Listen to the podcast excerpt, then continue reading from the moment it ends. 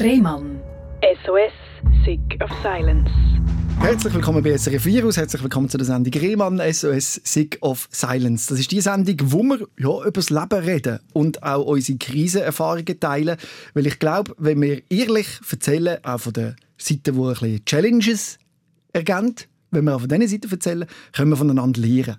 Das Leben ist nicht immer noch glücklich, perfekt und schön. Die Teil gibt es auch, aber der andere Teil finde ich, sollten wir nicht verstecken. Und darum legen wir ein bisschen mehr Gewicht vielleicht auf die Gefühle, die herausfordernd sind, um wieder ein bisschen das Gleichgewicht herzustellen.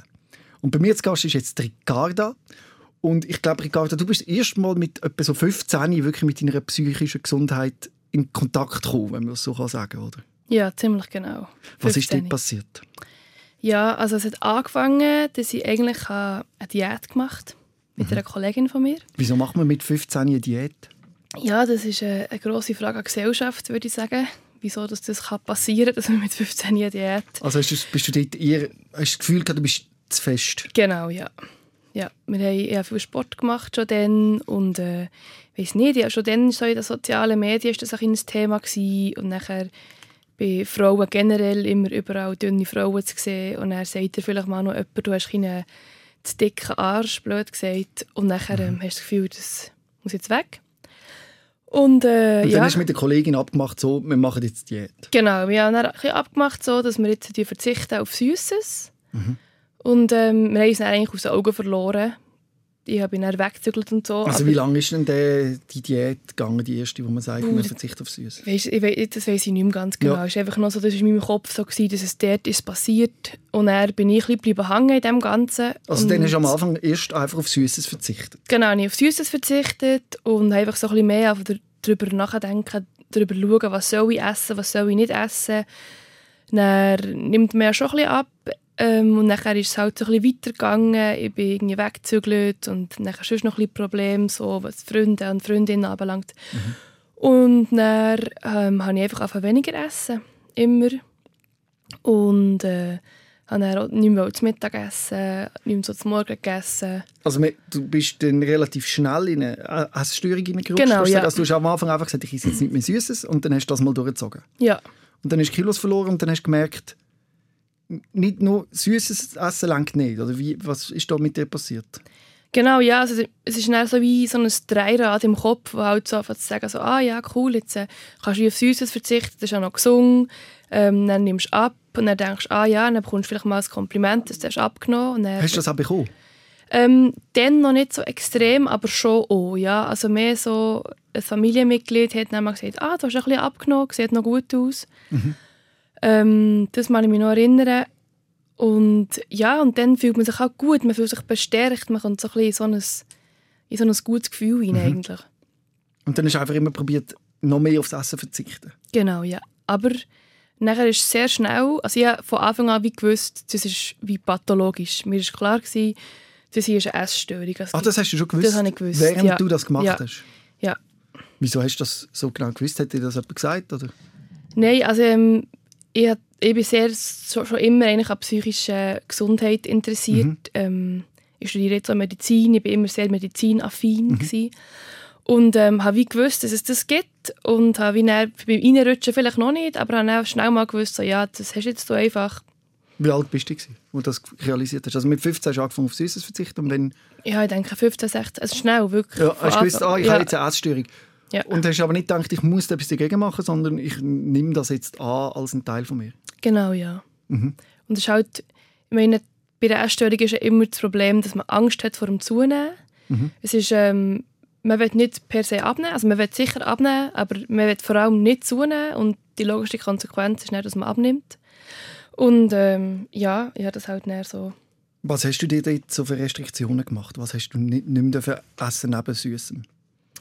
Ähm, so das, ja, Kohlenhydrat, einfach sehr viele gesunde Sachen. Ich bin eher Vegetarierin geworden. Mhm. Das ist halt, ähm, ja, blöd gesagt, eine ganz einfache Form von offiziell anerkannter Verzicht auf Lebensmittel. Mhm. Ähm, ja, vor allem Und dann hast du auf Mit aufs Mittagessen verzichtet, hast du gesagt? Auf das Mittagessen habe ich häufig verzichtet, weil dann bin ich halt im Gimmer mhm. Und dann ähm, bin ich irgendwo hergegangen und habe zum Beispiel nicht gegessen. Oder sehr wenig gegessen. Und das hat noch niemand gemerkt? So. Nein, das hat noch niemand gemerkt. Aber das ist auch nicht so lange gegangen, weil ich es dann gewusst jetzt merkt man es dann, Wie? Merkt man's? indem dass man einfach nichts isst. Halt. Also die Oder dass Leute, du dünn gewesen bist? ja, so dünn bin ich nie, gewesen, dass man wirklich jetzt mir das extrem hat angesehen, habe ich das Gefühl. Mhm. Ich war eigentlich ziemlich normalgewichtig ähm, und äh, aber man hat halt wie, es wäre halt so ein bisschen das reingekommen und ich habe wie gewusst, so, jetzt merkt man es dann, meine Eltern werden es darauf mir darauf ansprechen und dann habe ich halt wie von Bulimie gehört, gewusst, ähm, das ist der, wo man sein Essen tut, eigentlich wieder erbrechen ja. Und dann ist das ähm, wie eine Lösung mir Mhm. erschienen. Also, dass du nicht auffallst, dass du nicht isst, hast du gedacht, ich esse jetzt einfach dann mit und er bricht es dann wieder. Ja. Zum quasi das Verstecken ist das der Ja. Grund gewesen. Ist es nicht so, wenn man so fest auf Essen verzichtet, dass so Essattacken auch so kommen?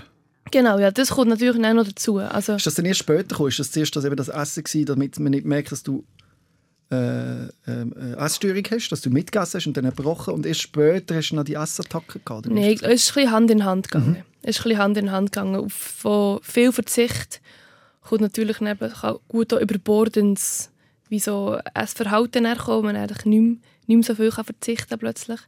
Und das ist sicher so ein bisschen Hand in Hand gekommen. Nicht so riesengroße Essattacken, aber ähm, schon, dass ich plötzlich ein bisschen mehr gegessen habe, als äh, dass ich habe wollte. Und dann ist das erbrochen. Und dann habe ich das verbrochen, ja. Wie, hat das, wie sieht so eine Essattacke aus? Also, wie muss man sich das vorstellen? Ähm, bei mir war es eigentlich mehr so, gewesen, dass ich habe zu viel zu Mittag gegessen zum Beispiel. Dass ich wie über meinen Hunger rausgegessen häufig. Das war meistens mein Problem. Gewesen. Und nachher meistens sehr viel Süßes. Mhm. Also, ähm, ja, nicht eine ganze Reihe Schokotafel. Das war nie so extrem bei mir. Also, Äh, eine, eine, eine ganze Tafel. Tafel Schoki, Ja. würde ich sagen. ähm, aber wie so mehrere Sachen. Und dort ist dann auch, ähm, dort kann ich, dann, ich nicht können stoppen. Das macht ja so eine Essattacke aus, dass man dann wie das noch will und das auch noch. Oder dann hat man vielleicht ein bisschen Hunger und dann habe ich mal das Vierde gemacht. Dann habe ich anstatt vielleicht ein Schnitteli, drei Schnitteli Brot gegessen. Und wie lange hast du denn gewartet, bis du das wieder erbroch erbrochen hast? Ähm, 10 Minuten, 15 Minuten. Und das dann natürlich auch versteckt, oder?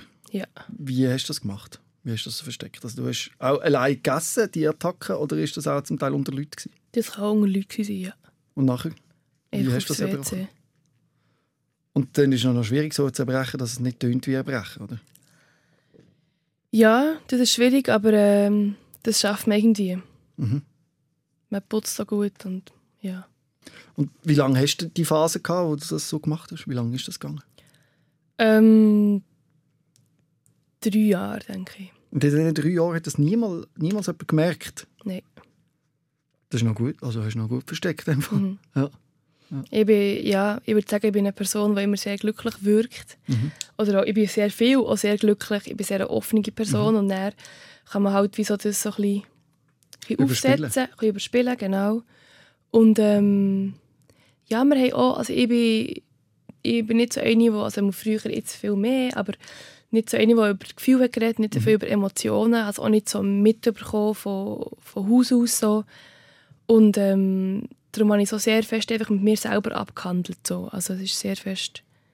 Es, ja, meine Psychologin hat mal gesagt, dass die Bulimie, wenn man dann das Essen oder brechen tut, man ein bisschen seine Gefühle rauskotzen. Mhm. Ganz hart gesagt. Du bist in dieser Zeit im Gimmick und ich Ja. stelle mir vor, wenn man eben so eine Bulimie oder so eine Essstörung hat, dann nimmt das sehr viel Zeit ein und Energie und im Kopf auch viel Platz. Sehr, ja. Wie, wie groß ist der Bestandteil von deiner Essstörung in der Gimmi, wenn, du- im Gimmi, wenn du darüber nachdenkst? Ähm, ich denke 24 Stunden pro Tag. Also wirklich ist immer um das gegangen. Ja. Also man muss sich so ein bisschen vorstellen, man wird wach und dann denkt man zuerst einmal zum Morgen. Also hat man dann Hunger? Ja, nicht unbedingt. Also zum Morgen lässt du dann aus wahrscheinlich, ja, oder? ja, ja. Oder denkst du, jetzt müsste Das Hungergefühl ist dann, das Hunger- und Sättigungsgefühl, das ist total durcheinander. Das, Mhm. das kann man dann nicht mehr so ganz hören. Ähm, man wird wach, man denkt jetzt zum Morgen, man, geht vielleicht in, man hat nichts gegessen, man geht in die Schule, hat dann vielleicht gleich mal Hunger, isst vielleicht gleich etwas. Ähm, und nachher geht es zum Mittag, das ist, das ist dann schwierig gewesen, dann habe ich vielleicht auch mal etwas gegessen und habe es dann wieder, also ich bin alleine essen zum Beispiel. Ähm, ja, also es ist halt, man tut so viel Essen in der Tagesstruktur inne, dass es eigentlich die, man kann gar nie Abstand davon nehmen und denkt eigentlich die ganze Zeit darüber nach. Wa- Was sind das für Gedanken, wo du dann die ganze Zeit darüber nachdenkst? Also was macht es im Kopf? Was sind das für ein Text oder was wird da Ähm, abgespult? es ist sehr fest so eben darüber nachdenken, was kann ich jetzt essen, was hat es im Kühlschrank, was hat es nicht im Kühlschrank. Dass er ständig so nachdenkt. Genau, das ist die ganze Zeit nicht sehr, sehr viel vergleichen mit anderen Leuten. Mhm. Was isst du, was isst ich, isst du mehr, isst du weniger? Ähm, und dann sehr viel Körpervergleich. auch. Es geht halt sehr, sehr viel um den Körper, wo man sich eigentlich zu dick fühlt. Ähm, und dann überlegt man immer, ah, du siehst besser aus, du siehst anders aus, ah, du hast mega schöne Beine, ich will auch solche Beine, ich fühle mich heute viel zu dick. Ähm, das T-Shirt fühlt sich vielleicht ein bisschen komisch an, das man anhat. Sieht man meine Arme zu fest, sieht man meinen Bauch zu fest. Hat es auch noch Platz für andere Gedanken in dieser Zeit? Ähm, So Sozialleben, Freunde, sch schulische Themen. Das hat schon Platz gehabt noch, ja. Ja. Also das kann ich schon sagen. Ich ähm, hatte sehr gute Freundinnen im Gimmer. Ähm, und wir haben auch sehr viel Zeit zusammen verbracht. Muss, das kann ich sicher auch sagen. Wir haben sehr viel am Abend Sachen zusammen gemacht. Ähm, für mich war es schwierig, gewesen, wenn wir dann zusammen haben gegessen haben. Das war schon schwierig. Gewesen. Ähm, aber so, dort konnte ich es auch ein bisschen überspielen oder dort konnte ich in meinem Kopf ein bisschen abhandeln, dass ich Ausnahmen mache. Ähm, Aber schon noch schwierig, oder? wenn man die besten Freunde so muss ein bisschen nicht, umgehen. nicht alles kann die Worte sagen. Oder? Ja. Dann, aber mit 19 hast du das angefangen zu therapieren. Genau, also Wie ist es zu dem Punkt gekommen, dass du gemerkt hast, also weil will sich ja nicht helfen lassen und soll ja nicht auffallen. Wie ist denn das bei dir passiert, 19 es ist ein, ein langer Prozess, glaube ich, wie es meistens ist, leider bei psychischen Krankheiten, dass man so den Beschluss fasst, jetzt brauche ich Hilfe und dann, bis man sich endlich Hilfe sucht, geht ja häufig sehr lang, leider. Ähm, und dann habe ich es meinen, eben meinen besten Kolleginnen gesagt. Aber bring mir an den Punkt, wo du dich entschieden hast, das deinen besten Kolleginnen zu sagen. Ähm, das war auf der Maturreise. gewesen. Weil du das Gefühl hast, ich kann es jetzt nicht mehr verstecken, ich Ja. muss drum sagen, Ja. oder weil hast du damit aufhören Ähm, weil ich damit eigentlich aufhören Und weil ich gewusst habe, ich brauche jetzt einfach Hilfe. Es, es Mm. nimmt viel Platz in meinem Kopf ein, es nimmt viel Raum in meinem Leben ein. Jetzt brauche ich Hilfe. Dann bring mir mal an den Moment, wo das eben passiert ist, wo du gespürt hast, ich kann es nicht mehr allein handeln. Hm, Die Überforderung wird ja irgendwann mal müssen stattfinden. Ja, ich glaube nicht, dass es irgendwie einen Moment spezifisch Mhm. hat gegeben. Es war mehr so eine, ein Raum, ja. ein Zeitraum ist es gewesen, wo, wo so Prozesse in meinem Kopf vorgegangen sind, wo ich gefunden habe, so, jetzt, eben, es nimmt viel Raum ein, es nimmt viel Platz ein, du hast es schon lange und ich möchte eigentlich gerne über meine Gefühle reden. Mhm. Das ist wie so eine Ein Drang. ja, ein Drang, man dreht sich so mit um und es ist mega schwer zum Mittragen. Mhm. Und die Last wird man eigentlich ja loswerden und man weiß auch wie. Aber dann ist natürlich die Angst bei so einer Essstörung, dass man dann, wenn man sich lässt, therapieren dass man dann muss zunehmen Mhm.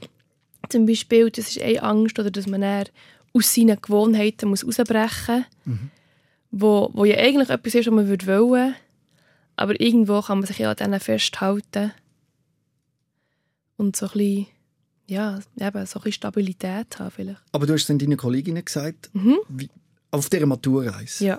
Ist das ein Abend gewesen, bist du angegangen und hast gesagt, du, äh, ich habe eine Essstörung oder wie? Etwa so, nein, also, etwa so ist es doch ein bisschen gegangen. Ich weiß auch nicht genau den Moment. Das müsste man auch sie wieder mal fragen. Ähm, aber ich weiß einfach noch, dass wir dann alle zusammen gerannt haben.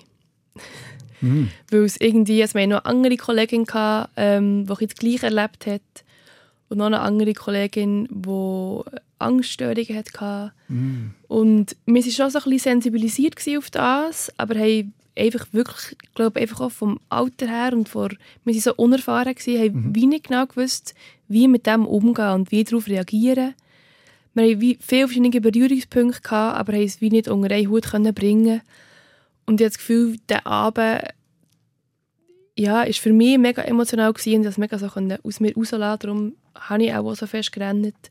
Und dann war es halt auch für die anderen auch so. Gewesen. Und dann, ist eigentlich schon verreckt. Oder als Teenager muss man ja so viel ertragen, so Emotionen und Gefühle und so. Und in der Schule wird praktisch nicht darüber geredet. Ja, das ist wirklich ein grosses doch Problem. essentiell. Das ist wirklich ess essentiell. Wieso? Wieso reden wir nicht über Emotionen und Gefühle in der Schule? Keine Ahnung. Das ist wirklich ein Also Problem. ich oder? weiß auch noch, also ich kann mich an einen Moment erinnern, man hat ja immer so psychiatrische oder psychologische Hilfe für Schule eigentlich. Ähm, aber das wird ja auch nie angesprochen. Mhm. Nein. Also das, die hat man ja, Der kommt nur, wenn irgendwann etwas ganz Schlimmes passiert. genau, und vor allem niemand weiß, was sie ist, Ja. niemand weiß, was es ist. Es ist, es ist eigentlich nur ein ein Zettel neben der Tür in einem, Mhm. in einem Klassenzimmer, wo schwarz-weiß gedruckt ist, wo vielleicht noch eine Telefonnummer drauf ist, Mhm. aber mehr auch nicht. Vielleicht ist Geometrie fürs Leben wirklich wichtiger als unsere Emotionen. Vielleicht, Vielleicht, sind die vielleicht. Zahlen einfach Drittel und Zwölftel und Achtel einfach wichtiger, als wie wir uns fühlen.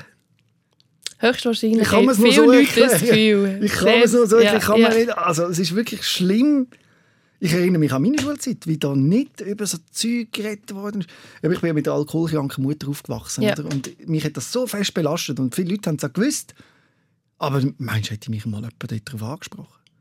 Meinst du, hätte ich mich getraut, das Thema anzusprechen? Nein, es hat keinen Raum gegeben für das. Aber für, die, für den rechten Winkel hat es ganz viel Diskussionsstoff gegeben. Nein, Und wenn man den rechten Winkel nicht hätte können, dann hätte er noch mehr Platz gebraucht. Ja, Ja. Jesus Gott. A Quadrat und B Quadrat gibt C Quadrat. Zum Genau. Glück kann ich, das, kann ich das, aber wie es mir eigentlich geht, weiß ich nicht. Nein, das finde ich, Schrecklich. ja, ist wirklich schrecklich. Und dann hast du dich entschieden, in eine Therapie zu gehen. Oder wie, wie ist denn das passiert? Eben, ihr sind zuerst mal einfach grundsätzlich alle überfordert gewesen, haben gekühlt. Genau. Und dann? Aber dann ist es eigentlich, ja, ist nicht mehr so ein, also es war wie so ein Thema, gewesen, aber nicht mehr so ein grosses Thema. Mhm. Ähm, es war auch nicht unbedingt das Bedürfnis gewesen, gerade. Es ist mir dann so ein bisschen im Kopf besser gegangen. Dann habe ich gefunden, ich brauche jetzt eine Therapie. Ähm, Hast du das selber? das habe ich selber, ja. Hast du nicht Angst gehabt, dass eben dann musst du zunehmen Ja, aber dann habe ich einfach gewusst, so jetzt, jetzt also es ist wie, es ist dann einfach ein Müssen gewesen. Wie hast du eine Therapeutin gefunden? Hast du neben auf dem Ausdruck neben dem Schulzimmer? Nein, das habe ich nicht gemacht. Ich habe es dann viel gegoogelt und so. Und dann habe ich einmal einfach dieser Person ein E-Mail geschrieben. Und es ist so bei der Suchtberatung, die haben ja so gratis Angebot. Und dann habe ich gewusst, dass ich jetzt keine Rechnung habe. Dann mache ich das so. Ähm, dann bin ich dort hergegangen, äh, so dreimal. Mhm. Hat dieser Psychologin auch etwas vorgeschlagen. Auch, äh, man mich nicht mehr ganz erinnern. Ähm, und dann bin ich nicht mehr gegangen. Es ist wirklich drei, vier Mal ist es gewesen. Schlecht von mir auch, äh, Oder auch schlecht, schlecht, von der dieser? Person. Ähm, Wieso, was war denn die, gewesen, die drei Mal, dass es nicht war? also ich bin natürlich eben schon gegangen und es hat mir, auch ein bisschen, es hat mir wirklich ein bisschen genützt, aber ich habe das Gefühl, es kannst ja nicht nach drei, vier Mal eine Therapie abbrechen. Es wäre ja auch ein bisschen dieser Person gewesen, mir irgendwo vielleicht weiter zu über, überweisen an jemanden, ähm, wenn die Person nicht länger hätte dürfen ähm, therapieren eigentlich, weil es gratis ist. Ja. Und dann bin ich so ein bisschen über den Berg Also das hat es dir schon geholfen, es hat, mir, es hat mir wirklich geholfen. Es ist, ich glaube, es ist so, ein bisschen so gewesen, als würde mir jetzt, es hat mich ein bisschen wachgerüttelt. Hm, mhm. Genau, das hat mir ein bisschen geholfen und ich dann, es ist immer ein bisschen besser geworden und ich habe dann nicht mehr gebrochen. Mhm. Das habe ich wirklich geschafft. Es ist immer noch Gedankenkreis, habe ich immer noch viel gehabt. Immer Und hast noch, immer noch wenig gegessen. Ja, weniger, aber ich würde, nein, ich würde nicht sagen wenig, einfach ein gestörtes Essverhalten. Zwischen wenig und viel schwankend. Ja. Und äh, was einfach immer noch das Problem war, ist halt der Körper. Und so das Körpergefühl und einfach das Gefühl von, ich bin, sehe nicht schön aus. Und mit deinen Eltern hast du nicht darüber reden Nein. Wieso nicht? Ähm, ich weiß es nicht. Ich hatte einfach Angst, gehabt, wie sie reagieren, glaube ich. Mhm. Und ja. Aber mit der Kollegin hast du weiter darüber geredet. Ähm, ab und zu, nicht häufig, nein. Mhm. Nein. Aber dort haben die Verständnis dafür gehabt, oder? Die hat grosses Verständnis dafür gehabt, ja, ja. Und die hatte noch andere Kollegin, gehabt, die eben das Gleiche erlebt hat, so ein bisschen. Und mit ihr habe ich viel darüber geredet, aber irgendwie habe ich mir, glaube ich, auch selber ein bisschen etwas vorgeschlagen, dass es mir besser geht, als es mir wirklich ist gegangen. Ähm, ja, und dann ist die Zeit so ein bisschen vergangen, es ist so ein bisschen in den Hintergrund gerutscht, es ist aber immer noch schon sehr fest immer da gewesen, die Gedanken sind immer noch da gewesen. Ähm, ja, und dann ist der Lockdown eigentlich gekommen und dann ist es wieder zusammengebrochen. Also bring mich mal dort an. Du hast das Gefühl gehabt, eben, es ist eine Weile lang gut gelaufen. Also immer noch ein bisschen restriktiv, aber nicht ganz so schlimm. Und erbrochen hast du gar nicht mit dieser Zeit? Oder schon Mhm. Ja. noch, aber nicht mehr so Nein, viel? das habe ich wirklich das habe ich aufgehört.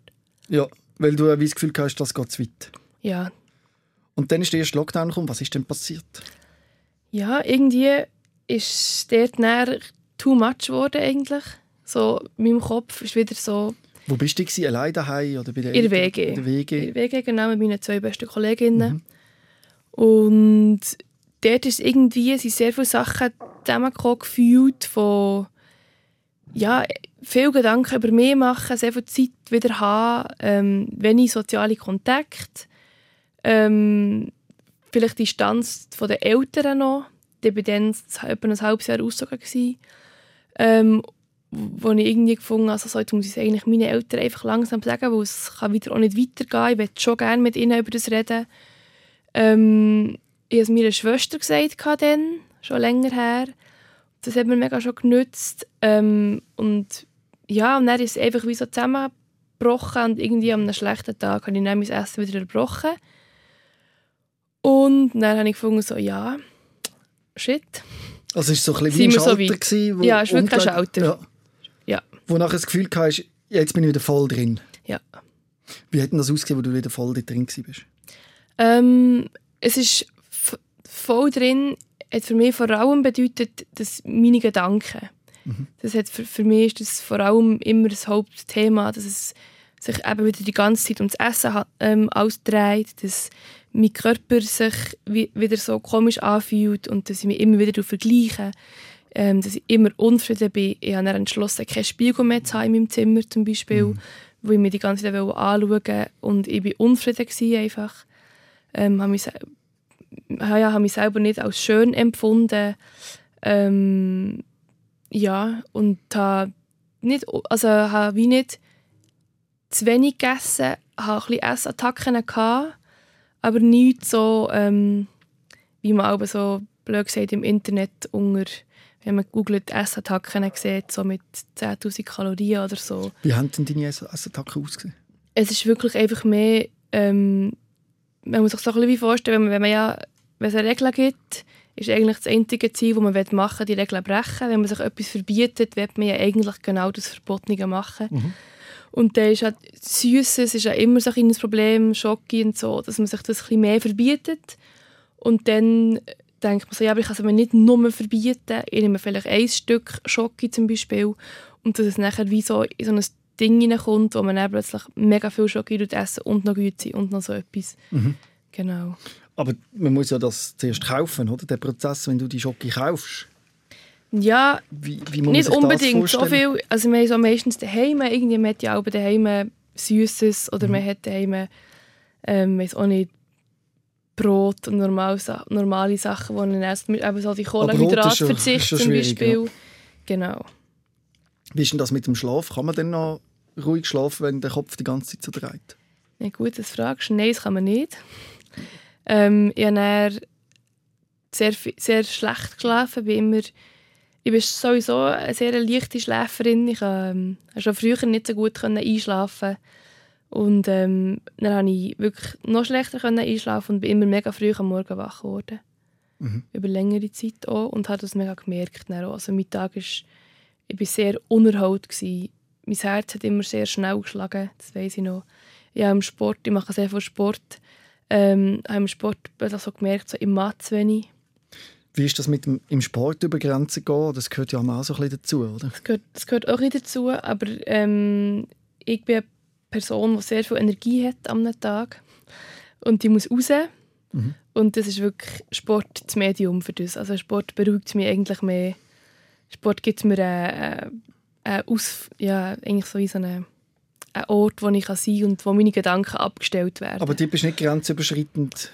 Dort war ich nie grenzüberschreitend. Gewesen. Dort habe ich irgendwie, das ist nie exzessiv geworden. Dir ist denn in dem Ganzen, du hast gesagt, der Kopf, der so reist und so, immer emotional schlechter gegangen, oder? Du bist in eine Art Depression hineingerutscht. Genau, ja. Erzähl mal, wie ist das so wie cool? Ja, es ist dann, ähm, irgendwie habe ich mich ein bisschen einsam gefühlt. Es ist, äh, es, eben, das, das mit Gedanken drehen, man hat nicht so viel Platz für andere Sachen. Ähm, ich habe gewusst, ich brauche jetzt Hilfe, aber habe wie die Hilfe nie gefunden. Das macht die eigentlich noch ein bisschen einsamer. Ähm, und dann habe ich wirklich beschlossen, so jetzt brauche ich unbedingt therapeutische Hilfe. Aber wieso? Wann, wann ist das gewesen, wo du gemerkt hast, jetzt wird es gefährlich? Das war so nach einem halben Jahr. Gewesen. Mhm. Was Wenn ist denn passiert? Ähm, eben dann habe ich einfach gefunden, so, ich schlafe schlecht, ich, ich kann nur noch an solche Sachen denken, ich, ich brauche Hilfe, ich will eigentlich schon lange Hilfe, ich will schon lange in eine richtige Therapie gehen. Und dann, ja, das ist so ein so. Und dann hast du online gesucht? Oder wie? ja, dann bin ich mal bei der Uni schauen ähm, und dort hat man drei Monate Wartefrist. Ui, das ist aber lang. Ja. Genau, das ist ein, das ist ein sehr ein grosses ähm, Ding, finde ich. Die Uni kann das wie nicht, also es sollte die Uni nicht so ausschreiben. Ich finde, man sollte dort äh, besser triagieren. Also meinst du, man macht es besser richtig oder gar nicht? Ja, also vor allem nicht, ich finde einfach, wenn man eine Homepage hat von der Uni und du bist studierende Person, wo, wo Hilfe sucht, dann sollte nachher nicht auf der Homepage dort stehen, ah ja, super, wir äh, haben jetzt hier drei monatige Wartefrist. Ja. Es gibt auch noch andere niederschwellige Bots von der Uni, die aber ein zu wenig Werbung machen, meiner Meinung nach. Ähm, ja, wo, wo man eigentlich schneller an Hilfe kommen könnte. Aber das habe ich einfach dann nicht gewusst. Ja, das ist schlecht, oder? Das, Das ist schlecht, ja. Vielleicht kommt man darum schneller dran, weil es niemand weiß und dann bewirbt sich Ja, zu wenig Leute, vielleicht, sich darauf vielleicht irgend so etwas ist es, ja. Aber wo hast denn du Hilfe gefunden? Denn, in Ich bin dann ähm, weiter gegoogelt und dann so eine Seite gefunden, wo man kann schauen kann, ähm, wer das innerhalb von nächsten zwei Wochen, vier Wochen Zeit hat. Und habe dort dann zwei, drei Mal angerufen und habe dann eine Psychologin gefunden, die gesagt hat, ja, du kannst in zwei Wochen kommen. Mhm. Hast du das denn selber müssen zahlen oder ist sie angeschlossen gewesen bei ihrer Psychiatrie, dass du über die Krankenkasse an- abrechnen oder wie ist das gelaufen? Und dann habe ich, habe ich es meinen Eltern geschrieben. Mhm. Ich habe ihnen ein, äh, ein WhatsApp geschrieben. Das hat ja viel Überwindung gebraucht, weil du das jahrelang nicht gemacht Genau. hast. Du hast ihnen das geschrieben, nachdem du dich dort angemeldet hast. Ja. Erzähl mir, was ist in dem WhatsApp gestanden? Ähm, dass ich jetzt in eine Therapie gehe, wo ich Essstörungen habe und Schlafstörungen. Mhm. Und dass ich jetzt Hilfe brauche. Und ja, Und wie haben sie darauf reagiert? eigentlich sehr gut. Sie, haben dann, ähm, sie waren glaube ich, auch ein bisschen überfordert, gewesen, aber sie haben wie so gefunden, ja, das ist kein Problem, gang, wenn du die Unterstützung brauchst, nimm dir sie.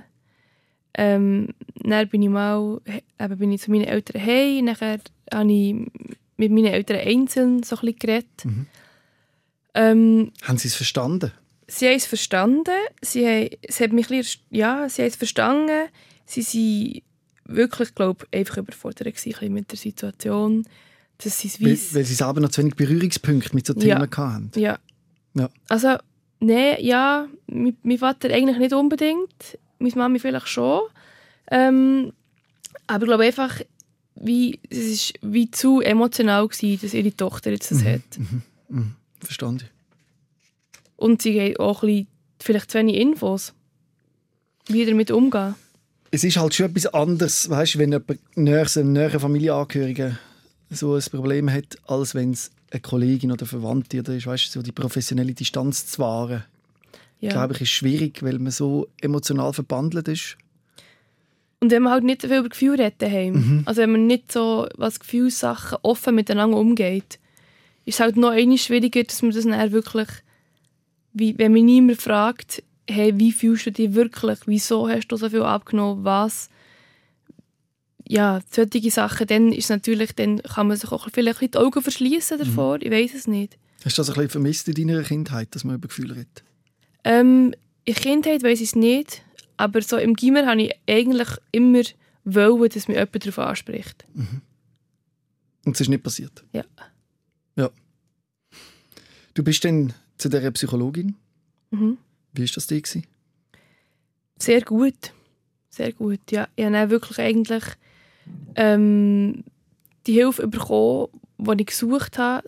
Ähm, ich habe dann wirklich gelernt, eben offen mit meinen Gefühlen umzugehen, ein bisschen zu identifizieren, was das Problem ist. Ähm, auch ein bisschen zu verstehen, wieso dass meine Eltern mich nicht darauf angesprochen haben. Oder wieso dass ich nicht habe können Leute auf das ansprechen konnte ähm, habe wie so Techniken gelernt, dass ich die Stimmen, in deinem, also ich höre nicht Stimmen, aber die Stimmen in deinem Kopf, mhm. wo so sagen, so, jetzt, du darfst weniger essen und die andere Stimme, die sagt, nein, du, du nicht so, ist normal, dass die gesunde Stimme lauter wird als die Wie macht man das? Stimme. Das ist jetzt natürlich schwierig. Das ist schwierig zu sagen, aber ich habe immer ich, ich habe ein sehr gutes Bild in meinem Kopf. Sie hat auch ein bisschen so erklärt, meine Psychologin. Du musst dir vorstellen, ich habe ein Becken in mir innen mit so mhm. Kugeln. Mhm. Und die Kugeln haben genau alle Platz und eine Kugel kann mega gross werden und viel zu viel Raum einnehmen. Mhm. Und dann stellen wir auch vor, dass diese Kugel spezifisch Luft muss rauslassen und ein kleiner werden, dass alle wieder gleich viel Platz haben. Wie lässt die, Luft, wie lässt die Kugel Luft raus? Indem dass mein Kopf ähm, sich beruhigt, ich aus meinem Gedankenkreis oder aus der Situation, die vielleicht schwierig ist, zum Beispiel Kochen kann vielleicht eine schwierige Situation sein oder mhm. vielleicht einkaufen oder so oder äh, wenn ich eben vor dem Spiegel stehe, irgend so etwas, die sind mir dann so überlegen, okay, jetzt äh, du gut durchschnaufen und dann eigentlich wie mit dem Schnaufen geht nicht die Luft aus dieser Kugel raus. Geil, weil ich weiß von mir, ich könnte das nicht. wenn ich mir vorstelle, einen Gedanken, der so übermächtig ist und ich denke, jetzt muss aus dieser Kugel die Luft raus, wird die Kugel immer größer und größer und größer, weil ich kann nicht nicht etwas denken. Weißt, ich kann nicht etwas einfach so abstellen, weil umso mehr ich es will abstellen, umso größer wird es bei mir. Also bei mir würde das wahrscheinlich nicht funktionieren. Ja, aber Gut, es, kommt, es, kommt, es kommt immer darauf an, wie gravierend die Situation ist, vielleicht auch, habe ich das Gefühl. Aber so, ich finde es immer wie eine schöne Vorstellung, dass das wie Stimme, böse und nette Stimmen sind. Ja, das, ist so, das ist so, aber ich kann dann wie die böse Stimme nicht verstummen lassen oder die Luft nicht ablassen. Also wenn, wenn, wenn da mhm. Tipp, also wenn, wenn man weiss, wie das geht, dann freue ich mich. Ja. also wie machst du das Also du, du ja, also ich glaube, es ist einfach, es ist auch mehr, es ist wie Abstand gewinnen, habe ich das Gefühl. Mhm. Das ist vor allem so das Ausschlaggebende, finde ich, wenn man so weiss, jetzt äh, ist es ähm, eine schwierige Situation, dass ich dann wie so ein bisschen Abstand kann gewinnen kann, ein bisschen von einem anderen Blickwinkel herschauen kann und dann noch einmal gut hören, was ist genau das Problem. Mhm. Und ich glaube auch, dass so schnell zu verstehen oder umzusetzen ist schwierig. Darum gehst du ja in eine Psychotherapie, wo man, wo man eben genau so Sachen lernt, oder, das können umzusetzen. Mhm. Und vielleicht könnte ich es auch, wenn ich in diesem Prozess drin, drin gewesen wäre wie du. Aber jetzt so spontan, wenn ich mir das vorstelle, habe ich das Gefühl, könnte ich es glaube nicht. Wie, wie machst du es denn du? Ich lasse es zu. Also ich nehme es an. Ich sehe es als äh, es ist jetzt da und es darf da sein und ich probiere mich nicht dagegen zu wehren oder zu sagen, das Gefühl oder du darfst jetzt nicht da sein, sondern ich weiß, es gehört zu mir und ich weiß vielleicht auch, dass der Gedanke falsch ist und nicht richtig. Aber ich probiere ihn nicht zu verkleinern oder zu bekämpfen, weil das geht dann immer hinten raus. Ja. Und ich, es hilft dann auch, wenn ich rational dann werde und sage, es ist nicht so, weil die Realität ist so und so. Mhm. Aber auch Aber in einen anderen Blickwinkel rein. Ja, ja mich nicht so treiben lassen. Genau, äh, genau, genau, das ist etwas Ähnliches. So ein bisschen zu distanzieren, zu erkennen, dass ich nicht meine Gedanken bin. Genau, ja. Mhm. Oder auch, ja, oder, meine, jeder hat ja verschiedene Ich, eigentlich. Mhm. Also, wenn ich in die Uni gehe, bin ich vielleicht ein, ein anderes Ich, mhm. als wenn ich mit meinen Großeltern telefoniere oder sie mhm. besuchen. Das sind ja so ein bisschen Rollen, die nicht mal unbedingt schlecht sind, dass man ein verschiedene hat. Das ist auch ein bisschen angepasst an die Situation. Und dass man dann nicht das Gefühl hat, ich muss immer die gleiche Person sein, sondern auch das ist ein Teil von mir.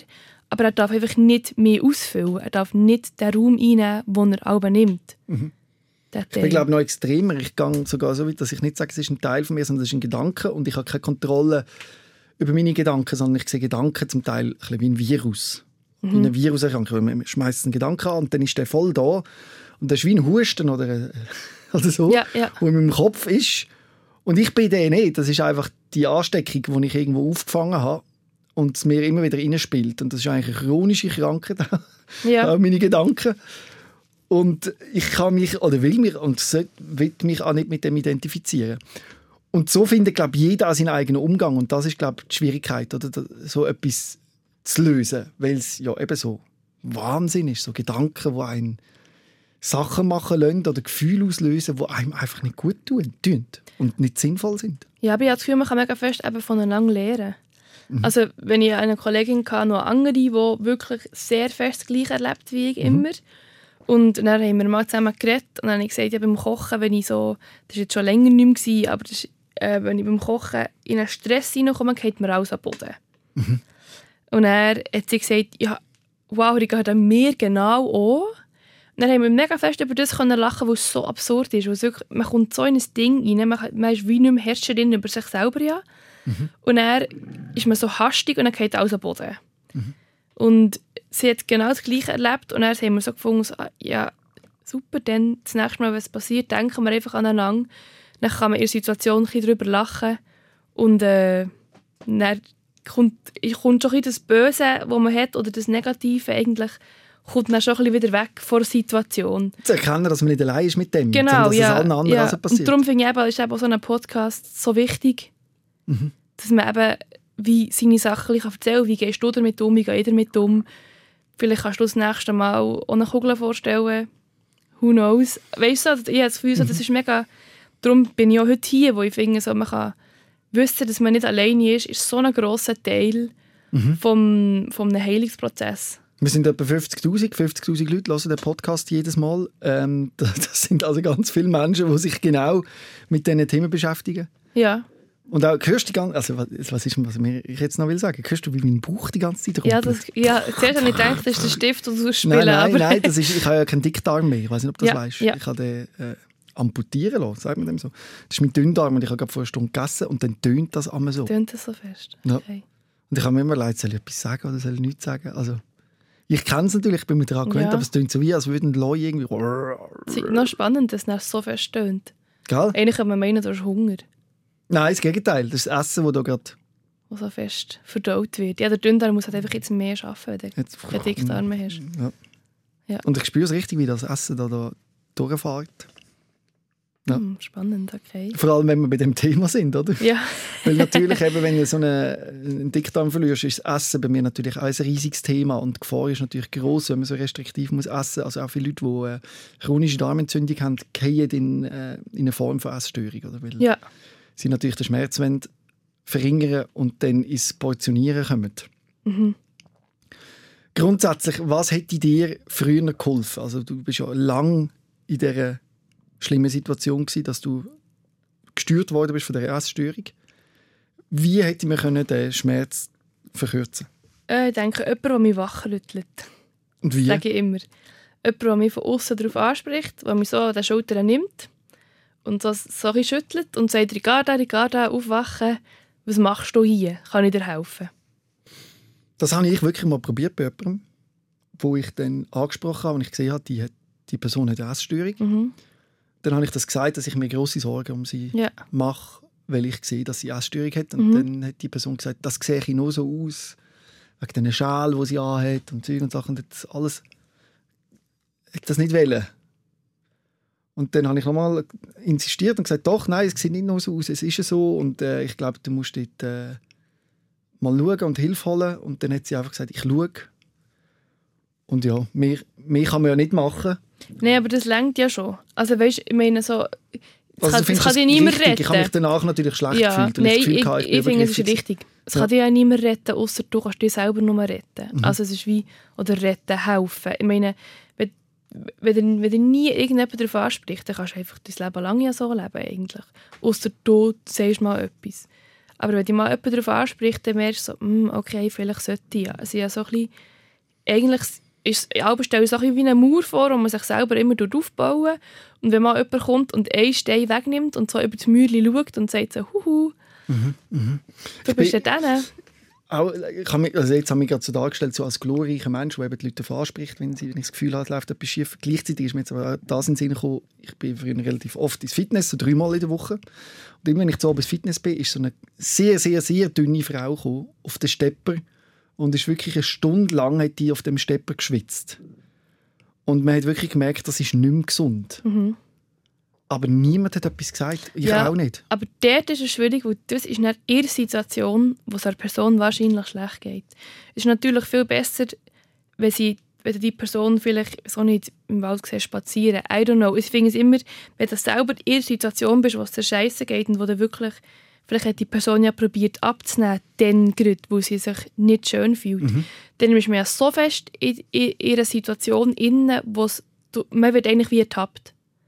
Wie wenn, ich Ja, eben, ja. würd, wenn mich jemand würd darauf ansprechen währenddem, dass ich irgendwie zu wenig esse oder so, dann wäre ich ertappt. Aber wenn man mich nach einer Stunde nach dem Essen würd darauf ansprechen Mhm. dann wäre, das, dann wäre ich viel ruhiger und dann könnte ich es wie klarer angehen. Wenn man in so einer Situation ist, dann ist man wie in einer Trance ja eigentlich. Aber Mhm. gut spreche es auch im Fitness. Ich finde, dort sollten nämlich ganz viele Plakate hängen von PsychologInnen und PsychiaterInnen. Mhm. Und ich finde, sollte, es ist gross, also ich habe mal, ich habe noch einen Verein für psychische Gesundheit gegründet, Mhm. An der Uni? Bern, Mind Balance. Haben Sie einen Instagram-Account? Ja, wir haben einen Instagram-Account. Mind Balance. Mind Balance Bern. Mhm. Genau. Und dort haben wir einen Vortrag gehalten über Männer mit Essstörungen. Mhm. Wo das so ein Thema ist, wo ich finde, dort spricht man ja noch viel weniger drüber. Das ist so.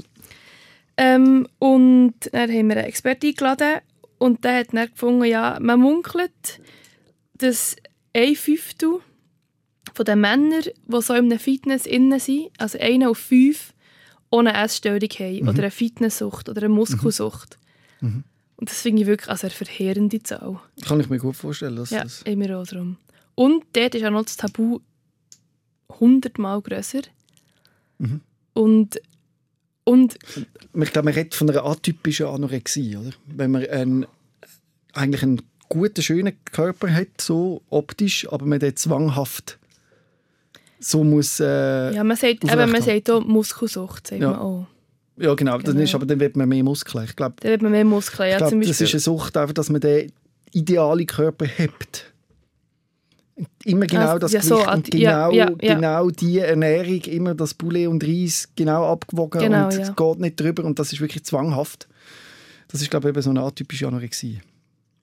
Ja, und eben, das finde ich ähm, schlimm. Oder dass es wie bei den Männern noch weniger darüber geredet wird. Mhm. Und vor allem in den Fitnesszentren, finde ich, sollte man Prävention betreiben. Dort ist wirklich offensichtlich. Dort Ja. bin ich dem Thema auch schon oft begegnet. Und was Ja. hat es denn bei dir gemacht, dass du dich jetzt so getraust, da anzusitzen und von so, so vielen Leuten deine Geschichte zu erzählen? Wie kommt das? Ähm, ja, ich tue, ich weiß nicht, ob ich das jetzt so sagen kann, aber ich habe Doch. auch noch selber einen Podcast. Ja. Ähm, der heisst «Irrsinnig». Mhm. Man kann uns hören auf Spotify auch. Ähm, und das ist, das ist schon mein Gedanke, gewesen, wo ich gefunden habe, schau, wie ich schon vorher gesagt habe, man ist nicht alleine. Und wenn man weiß, dass man nicht alleine ist, ähm, dann ist das schon der erste Schritt zu einem besseren Weg. Und ich finde, man sollte all die Tabus brechen, ähm, weil als Gesellschaft, wir kommen nicht weg von psychischen Krankheiten, wir kommen auch nicht weg von Beinbrüchen. Da müssen wir alle im Bett liegen, aber dann haben wir andere Krankheiten. Solche Sachen werden immer wieder auftreten, aber ich finde einfach, man sollte viel mehr darüber reden. Man sollte es früher therapieren, bessere Prävention betreiben. Ähm, ja, das ist eigentlich so ein bisschen das, was ich machen will. Und darum rede ich heute darüber. Mhm. Weil ich will, dass, ähm, ja, dass man Leute darauf anspricht und dass Leute den Mut haben, selber darüber zu reden und eigentlich zu sich selber zu stehen. So. Mhm. Stark, dass du das machst und eben vielleicht eben zum Mitnehmen, wenn man im Kollegenkreis oder im entfernten Kreis jemanden hat und man das Gefühl hat, die Person leidet jetzt an einer Essstörung, dann in einem Moment ansprechen, wo sie nicht gerade das ausactet, Ja, ja. nicht gerade drin ist, sondern irgendwie in einem ruhigeren Moment probieren, mal Mhm. das anzusprechen und nicht, nicht wegschauen einfach. Ja.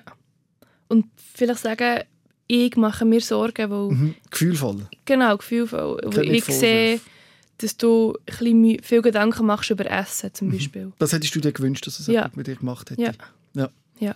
Wie sieht es heute aus? Also hast du das Gefühl, bist du jetzt einigermaßen unter Kontrolle oder könnte jederzeit wieder der Schalter umgeleitet werden und wieder ein Rückfall kommen? Oder wie siehst du es so? Ich habe das Gefühl, jetzt habe ich es einigermaßen unter Kontrolle. Ähm, ich sehe es so ein bisschen als, wie als Teil von mir immer noch, weil ich habe das Gefühl, wenn, Leute reagieren ja immer ein bisschen unterschiedlich mit Stress. Ähm, und ich habe das Gefühl, wenn ich viel Stress habe oder wenn es mir schlecht geht, rutsche ich eher in die Richtung, dass ich vielleicht mal wieder ein bisschen restriktiv ernähre. Also dass das so ein, so ein, Stressmechanismus ist. Oder dass ich vielleicht eher mal noch ähm, eine Essattacke habe, zum Beispiel. Ähm, aber ich weiß es und wenn ich weiß, dass meine Gedanken mehr kreisen, dass ich dann wieder zur Psychologin gehe, zum Beispiel. Also jetzt gerade gehe ich nicht regelmäßig, weil ich keine Zeit habe. Super cool. Für das sollte man sich ja eigentlich Zeit nehmen. Wie Zähneputzen. Die psychische Gesundheit ist etwas, was man täglich genau, ja, aber, muss pflegen muss. Genau, ja. Also ich habe jetzt, äh, ich habe mir letzten Monat habe ich mir Zeit genommen, weil dann bin ich jetzt einen Monat in Bern gewesen. Ich wohne auch in Bern und meine Psychologin ist in Bern und ich wusste, so Leute ihr an. Mhm. Und dann gehe ich und dann hat es mir super gut da auch, hat, hat mir wieder geholfen und ich habe das Gefühl, es ist auch, ich habe auch gesagt und ich habe auch selber mit mir abgemacht, wenn ich es bräuchte, dann ging die. Mhm. Ähm, dann nehme ich mir auch die Zeit, aber ich habe es auch nicht unbedingt gebraucht. Dann habe ich das Gefühl, ah, jetzt wäre es wieder gut, dann bin ich wieder gegangen. Also, cool, dass das geht, ja. ja. Schön. Und du merkst einfach, wenn solange du einigermaßen stabil bist in allen Bereichen, umso stabiler ist auch der Stress mit der Essstörung. Ja. ja. Ja, ganz klar. Oder auch stabiler ist, ist ähm, mein Gefühl zu meinem Körper, sagen wir mhm. so. Also es ist, dann fühle ich mich auch schöner. Man fühlt, wenn es einem gut geht, fühlt man sich schöner, hat man vielleicht eine bessere Ausstrahlung. Und was wäre so Trigger, dass es wieder kommt? Ein nächster Lockdown zum Beispiel? Zum Beispiel. ja.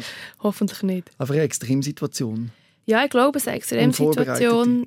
Unvorbereitet, vielleicht auch vorbereitet. Kontrollverlust. Ich weiß nicht, Kontrollverlust, genau. Ähm, ja, vielleicht, ich weiß auch nicht, Einsamkeit zum mhm. Beispiel. Mhm.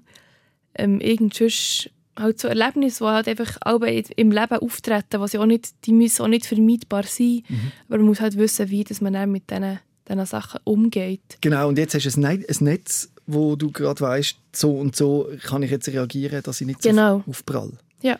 Das wünschen wir doch allen, die dazulassen, oder? dass sie sich auch so etwas aufbauen können. Ganz genau. Und ich danke dir recht herzlich, Garda, dass du da angekommen bist und deine Geschichte erzählt hast. Merci dir, Robin. Falls du das gerade hörst und sagst, doch, ich will meine Geschichte auch erzählen, schreib mir doch ein Mail an robin.rehmann.srf.ch. Ich melde mich dann gerne bei dir und dann erzählst du vielleicht schon gleich da deine Geschichte genau gleich wie Ricarda. Ricarda, weiterhin alles Gute. Merci. Und deinen Podcast hören. Wie ja. heißt er nochmal? Irrsinnig. Auf Spotify oder auf Instagram findet ihr auf Instagram ihr Underline sinnig. Genau. Dankeschön, bist du Merci vielmals. Tschüss. Tschüss. Rehmann. SOS, Sick of Silence. Jede Dienstag vom 6. bis am 7. auf SRF Virus. Und online als Podcast und Video 24-7 auf srfvirus.ch.